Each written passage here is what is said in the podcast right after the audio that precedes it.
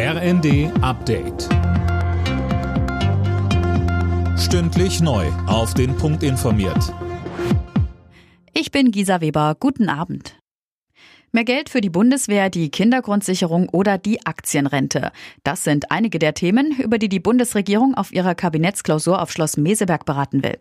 Am Nachmittag hat das Treffen begonnen. Bundeskanzler Scholz sagte vorab. Deutschland wird das Land sein, das in großer Geschwindigkeit seine Wirtschaft so modernisiert, dass wir CO2-neutral wirtschaften können. Und es wird ein weltweit erfolgreiches Exportland sein mit guten, gut bezahlten Arbeitsplätzen. Das in Angriff zu nehmen, verlangt Zuversicht und genau über die Frage, wie uns die als Gesellschaft gelingen kann, werden wir zuallererst sprechen.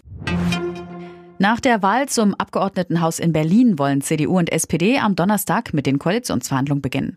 Bisher hat die SPD mit Grünen und Linkspartei zusammen regiert. Die amtierende regierende Bürgermeisterin Franziska Giffey sieht aber mehr Schnittmengen mit dem Wahlsieger CDU. Deutschland wird das Hochseeabkommen zum Schutz der Meere zügig umsetzen. Das hat Umweltministerin Lemke angekündigt. Sie sprach von einem historischen Verhandlungserfolg bei den Vereinten Nationen und sagte, sie sei persönlich tief bewegt.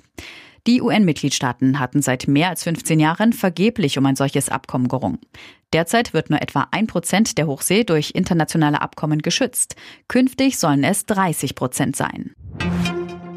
Bei klimafreundlicher Technik will die EU zunehmend auf Importe verzichten. Wie die Wirtschaftswoche berichtet, plant die Kommission ein Gesetz, das zum Ziel hat, die Produktion in Europa anzukurbeln.